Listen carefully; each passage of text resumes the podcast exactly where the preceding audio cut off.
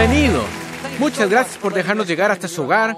Si se halla en nuestra área, por favor venga a vernos. La mejor gente en Houston, Texas, está aquí en Lakewood. Nos encantaría que nos visitara. Muchas gracias por vernos y de nuevo gracias por estar aquí. Me gusta comenzar con algo gracioso. Supe de un profesor universitario iba a probarle a su clase que Dios no existe. Dijo, Dios, si eres real, tírame de esta plataforma. Te doy 15 minutos para que lo hagas. Con cada minuto que pasaba, se burlaba de Dios. Aún sigo aquí, Dios, esperando. En el último minuto, un futbolista de 140 kilos que caminaba por el pasillo lo oyó, corrió hacia él con todas sus fuerzas y lo derribó. Salió volando de la plataforma. El profesor se levantó aturdido y dijo, ¿por qué hiciste semejante cosa? El futbolista contestó, Dios dijo que estaba ocupado y me mandó. Levante su Biblia. Dígalo con convicción. Esta es mi Biblia. Soy lo que dice que soy. Tengo lo que dice que tengo. Puedo hacer lo que dice que puedo hacer. Hoy recibiré la palabra de Dios. Confieso que mi mente está alerta.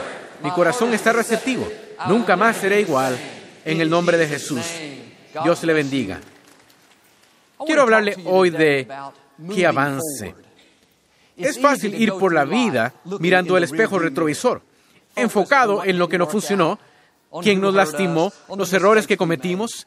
Si hubiera terminado la universidad, si solo hubiera pasado más tiempo con mis hijos, si la compañía no me hubiera despedido después de 20 años, eso no está bien.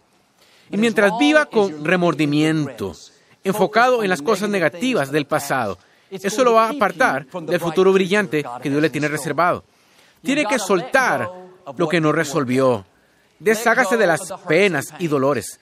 Deshágase de sus desilusiones, sus fracasos. No puedo hacer nada respecto al pasado, pero puedo hacerlo respecto a la hora. Si sucedió hace 20 años o hace 20 minutos, suéltelo y avance. Sigue trayendo el equipaje negativo del ayer al hoy, envenenará su futuro. Quizá tuvo un pasado injusto. No estoy debatiendo eso. Lo que digo es que no debe tener un futuro injusto. Quizá tuvo un inicio duro en la vida, pero lo importante no es cómo empieza, es cómo termina. No deje que lo que le hicieron o no por usted sea una excusa para amargarse. No deje que un revés, un divorcio, traición, una mala infancia hagan que se quede donde está.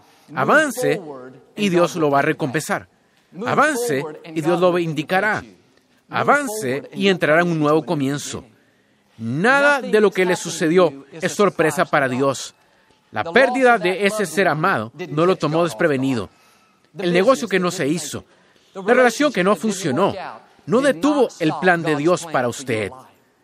La pregunta importante es, ¿va a atorarse a sentir autocompasión, amargarse y dejar que su pasado envenene su futuro? ¿O va a sacudirse de eso y avanzar sabiendo que sus mejores días aún están por delante? En su auto hay un gran parabrisas al frente y un espejo retrovisor muy pequeño. La razón por la cual el parabrisas es tan grande y el espejo retrovisor tan pequeño es porque lo sucedió en su pasado es mucho menos importante que su futuro a donde va es mucho más significativo que donde ha estado. Y si se queda enfocado en el pasado, se atorará en donde está. Debido a esto, muchos no tienen gozo ni entusiasmo por la vida, arrastran por allí todo este equipaje negativo del pasado. Alguien los ofendió la semana pasada y tienen eso metido en su maleta de resentimiento. El mes pasado se pusieron furiosos, dijeron cosas que no debieron lo tienen en su maleta de culpa y condenación. Perdieron un ser amado hace 10 años. Todavía no lo entienden. Tienen esa pena y dolor en su maleta de desilusiones. Andan cargando su maleta de remordimientos, todas las cosas que desearían haber hecho diferente. Tienen su divorcio en una maleta específica, aún enojados con su cónyuge. Si fuera a volar en una aerolínea, no podrían pagarlo. Tiene 27 maletas que arrastra consigo a donde quiera que van. Amigos, la vida es muy corta para vivirla así. Aprenda a viajar ligero. Al levantarse cada mañana, perdone a las personas que lo agravaron el día anterior. Perdone a su cónyuge por lo que dijo. Perdone a su jefe por ser grosero. Perdónese a sí mismo por los errores cometidos. Al inicio del día, deshágase de todas las desilusiones, los contratiempos de ayer. Empiece cada mañana de nuevo. Dios no lo creó para que cargue todo ese equipaje. Algunos se han estado aferrando a Él por años. Eso no cambiará a menos que usted haga algo. Se tiene que poner firme y decir se acabó. Ya no viviré con resentimientos. No me enfoco en mis desilusiones. No le daré vueltas a quien me lastimó, que no funcionó. Dejo todo eso y avanzo con mi vida. Deberíamos enfocarnos en lo que podemos cambiar, no en lo que no podemos. Lo hecho, hecho está. Si alguien lo ofendió, trató mal, desilusionó, no puede revertirlo. Se puede quedar amargado, empacarlo en una maleta y cargar con el peso, o puede perdonarlos y avanzar. Si ella perdió los estribos, puede condenarse a sí mismo cargando la culpa y condenación, o puede pedir perdón, recibir la misericordia de Dios y hacer lo mejor hoy. Y si no le dieron ese ascenso, puede amargarse, andar por allí todo resentido, o puede sacudirse sabiendo que Dios le tiene algo mejor reservado. No importa qué pase en la vida, grande o pequeño, si aprende a soltarlo y avanzar, entonces su pasado no tendrá que envenenar su futuro. Conocí a una señora hace pocos años que acaba de pasar por un divorcio. Oramos varias veces que Dios trajera a alguien nuevo en su vida. Un día conoció a este hombre, un buen hombre de Dios muy exitoso. Ella estaba muy feliz, pero cometió el error de arrastrar todo su equipaje negativo a esta relación nueva. Hablaba constantemente de lo que sucedió, de cómo la maltrataron. Tenía mentalidad de víctima. Él me dijo después que estaba tan enfocada en su pasado, tan atrapada en lo que le pasó, que él no podía tratarla. Siguió su vida. Eso sucede cuando nos aferramos a las heridas y penas del pasado. Nos venerarán donde quiera que vaya. No puede arrastrar el equipaje del ayer y esperar tener buenas relaciones hoy. Tiene que deshacerse de eso. Deje de vivir viendo en el espejo retrovisor. Empiece a ver por el gran parabrisas. Quizá atravesó adversidades, pero eso no detuvo el plan de Dios para usted. Él aún tiene algo asombroso frente a usted. Cuando una puerta se cierra, si mantiene la fe, Dios siempre le abrirá otra. Cuando muera un sueño, no se lamente en autocompasión, hablando de lo que perdió, tenga otro sueño. Su vida no se ha acabado porque perdió un ser amado. Atravesó un divorcio, lo despidieron. No viviría a menos que Dios tuviera otra victoria frente a usted. Deje de lamentar lo que perdió. Deshágase de lo que no funcionó. ¿Cómo se deshace de eso? Deje de pensar en ello. Deje de hablarlo. Deje de revivir todas las cosas negativas que le sucedieron. Cuando esas imágenes aparezcan en la pantalla de su mente, cambie de canal. Usted tiene el control remoto. No tiene que mirar todo lo que aparece. Si sigue reviviendo recuerdos negativos, pensando lo injusto que fue, ¿cómo me pudieron hacer eso? Esa herida nunca sanará. Cada vez que piensa en eso, lo reabre. La mente es muy poderosa. Cuando revive experiencias negativas, siente la misma emoción que sintió cuando le sucedieron. Pronto estará triste, enojado, deprimido, amargado. Conozco gente que, cuando esta imagen aparece en la pantalla de su mente, los recuerdos negativos, en vez de cambiar rápido de canal, van por una silla, por así decir, toman una bolsa de palomitas y la ven los siguientes 15 minutos. La escritura dice, piensen en todo lo puro, en todo lo agradable, en todo lo que tiene buena fama. Y si va a seguir avanzando, debe ser disciplinado en lo que piensa a diario. Los recuerdos negativos intentarán repetirse vez tras vez. Debe proteger su mente. Y algunos irán a un nuevo nivel si empezaran simplemente a cambiar de canal. Deje de revivir las desilusiones. Deje de revivir las adversidades. Cada vez que vea eso, que lo piense, estará reabriendo la herida. Lo hace más difícil. Entré una vez en un edificio de gobierno. Hay dos juegos de puertas dobles separadas por cuatro metros. Ambos juegos son automáticos. Cuando atraviesa el primer juego de puertas, se deben dejar cerrar totalmente para que se abra el siguiente juego.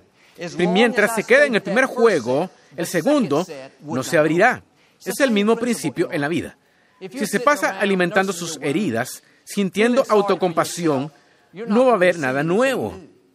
Debe dejar esas puertas bien cerradas. Deshágase de las disoluciones, deshágase de los fracasos. No puede cambiar el pasado, pero sí el futuro. Y si avanza, verá las cosas nuevas que Dios quiere hacer. Eso dice la escritura. Dios te dará corona en vez de cenizas. He aquí la clave. Debes soltar las cenizas antes de que pueda recibir la corona. Las cenizas representan sueños rotos, nuevos fracasos, desilusiones, penas. Todos tenemos una porción de cenizas. Mientras esté aferrándose a ellas, pensándose en la desilusión, enojado con alguien, amargado por el pasado, no recibirá la corona. Se debe efectuar un intercambio. Es un acto de fe decir, Dios, perdono a esta persona que me lastimó. O perdí a mi mejor cliente, pero no voy a resentirme por esto. Mi amigo me traicionó, pero mantendré una buena actitud. Entonces Dios puede darle la corona. Bueno, Joel, eso me lastimó mucho. No puedo perdonarlos. Eso es pagar muy alto precio. Si no suelta lo anterior, no puede recibir lo nuevo. Mira, oramos por nuestra mamá, pero no se sanó como la suya. No lo entendemos. Yo no aseguro entenderlo todo. Le pido simplemente que se deshaga de las cenizas. Deje la desilusión. Deje la culpa. Tome esas cenizas, sus sueños rotos, sus penas, sus fracasos, aún sus preguntas.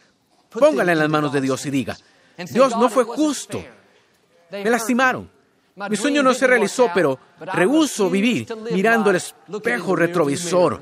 Prometiste una corona en vez de cenizas. Suelto ahora mismo la amargura. Perdono a quien me lastimó. Me deshago de las desilusiones. Conozco un hombre que perdió a su esposa hace 10 años.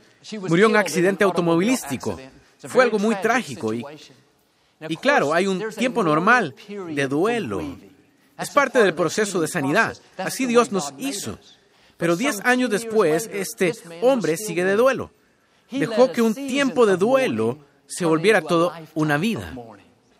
Terminó estando muy amargado y enojado. ¿Qué sucedió? Se aferró a las cenizas. Dios quiere darle una corona, pero al no deshacerse de lo anterior, no puede recibir lo nuevo. Al enemigo le encantaría que pasara su vida entera sentado en las cenizas amargado por una relación que no se dio, enojado porque no le dieron un empleo, sintiendo autocompasión por un ser amado que murió. No libérese de esas cenizas. Si pasó por un divorcio, suéltelo. Dios tiene algo mejor en su futuro. Si no lo trataron bien al crecer, deshágase de eso y Dios lo compensará. Si perdió un ser amado, ahora está en el cielo celebrando. ¿Sabe qué quisiera que le dijera? Que avance. Deje de lamentarse lo que se ha acabado. Deje de lamentar lo que no puede cambiar. Y si Dios quisiera que aún estuviera aquí, aquí estarían. Si Dios quisiera que tuviera esa posición que no obtuvo, la tendría. Sacúdase la autocompasión. Sacúdase la disolución. El apóstol Pablo lo puso así. Olvido lo que queda atrás y me extiendo a lo que está delante. La palabra extiendo indica que llevará esfuerzo. Al pasar por una adversidad, una pérdida, es fácil pasarla hablando de lo mal que la vida lo está tratando. Pero si va a seguir avanzando, tiene que poseer una voluntad fuerte. Debe levantarse como Pablo y decir, se acabó, no me aferro a esas cenizas. Sé que lo que está en mi futuro es mayor que mi pasado. Así que avanzo en la vida. Eso tuvo que hacer el profeta Samuel una vez. Samuel había invertido mucho tiempo y energía en su relación con Saúl. Cuando Saúl era un joven, Samuel lo eligió por orden de Dios para que fuera rey de Israel. Lo acogió bajo su cuidado. Se esforzó al máximo para asegurarse de que Saúl triunfara. Pero desafortunadamente Saúl no fue obediente y Dios lo rechazó como rey. Bueno, puede imaginarse cómo debió sentirse Samuel. Él invirtió todo ese tiempo, esfuerzo y energía en Saúl. y parecía que todo fue una gran pérdida de tiempo. De seguro Samuel estaba desconsolado, sintiendo una gran autocompasión pensando en lo que no funcionó. Y en 1 Samuel 16, Dios dijo, Samuel, ¿cuánto tiempo vas a llorar a Saúl? Dios nos pregunta lo mismo hoy. ¿Cuánto tiempo va a lamentar lo que ha perdido?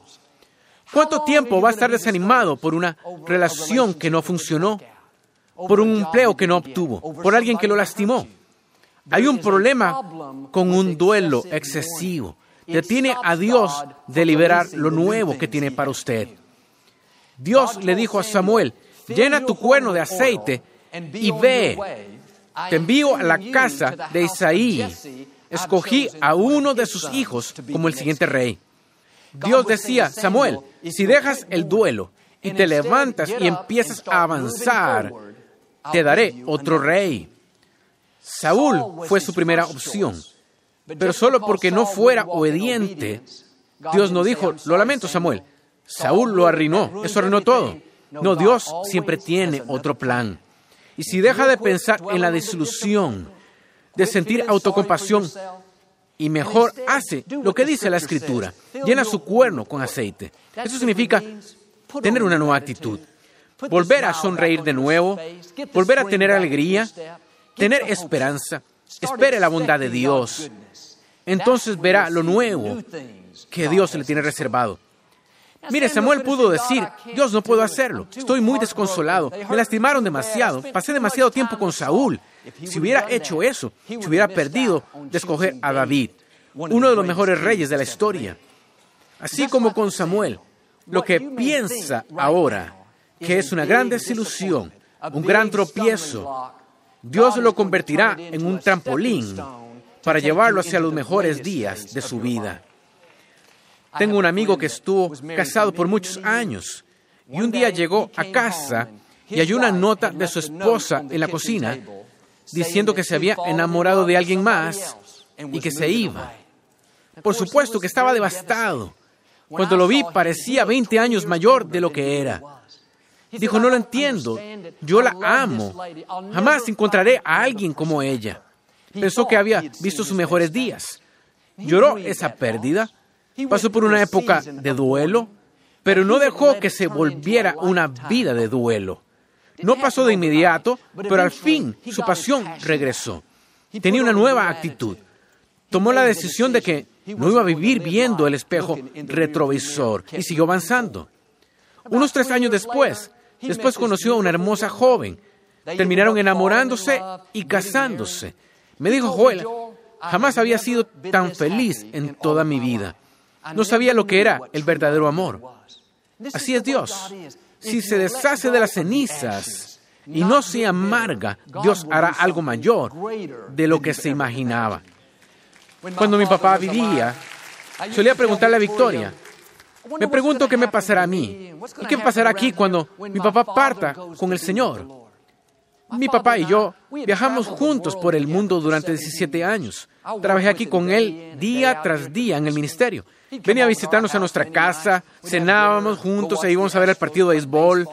Mucho de mi mundo giraba alrededor de mi papá. Y en el fondo pensaba, cuando mi papá muera, nada será tan bueno como ahora. Cuando papá partió con el Señor en el 99, tuvo un ataque cardíaco, estuve de duelo por su pérdida, pero no me amargué.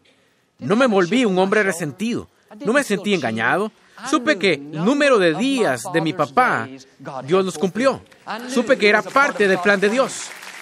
Digo esto muy respetuosamente, porque aún amo y extraño a mi papá.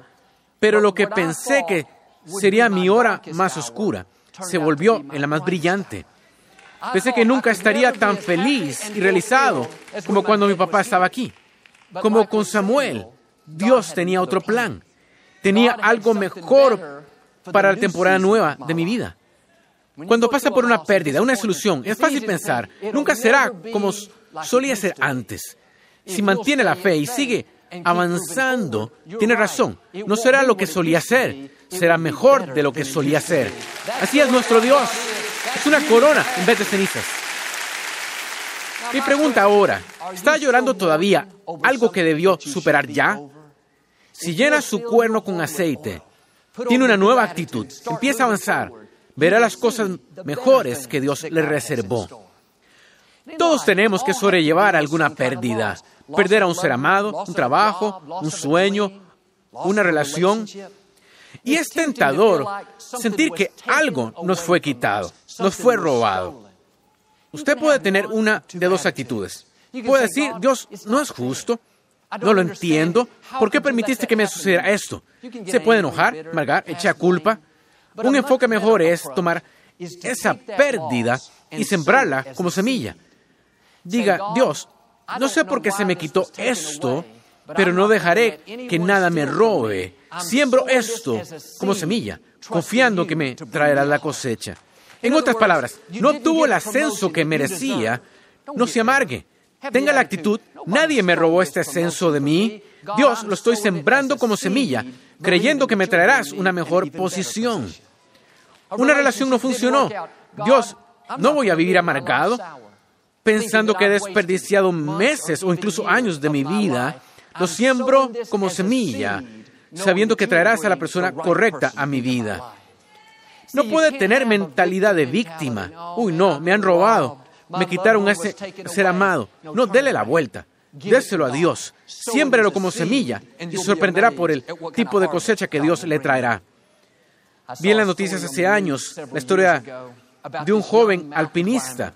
Estaba en una sección remota de Utah, trepando solo por un despeñadero, cuando una roca de 350 kilos se movió y atrapó su brazo derecho.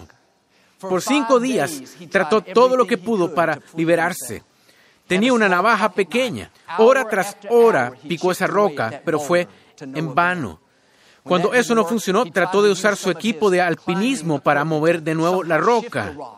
De nuevo ni se movió. Al tercer día se quedó sin agua y comida. Para entonces su brazo ya no estaba vivo. Ya no tenía sensación.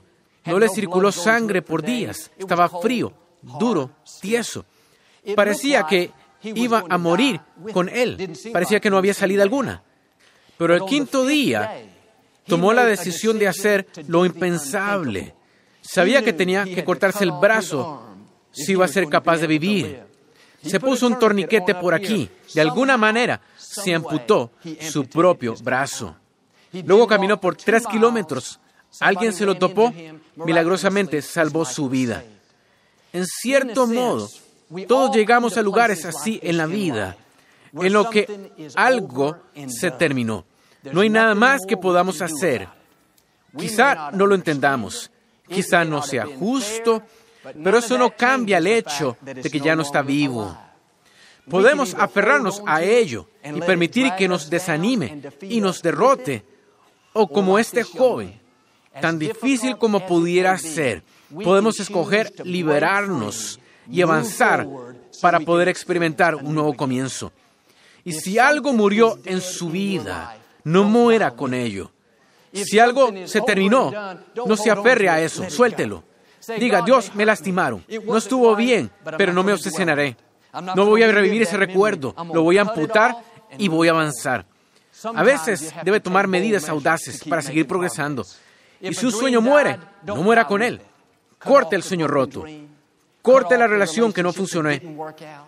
Corte la autocompasión, falta de perdón, la actitud negativa. Se atorará en todo aquello en lo que no está dispuesto a avanzar.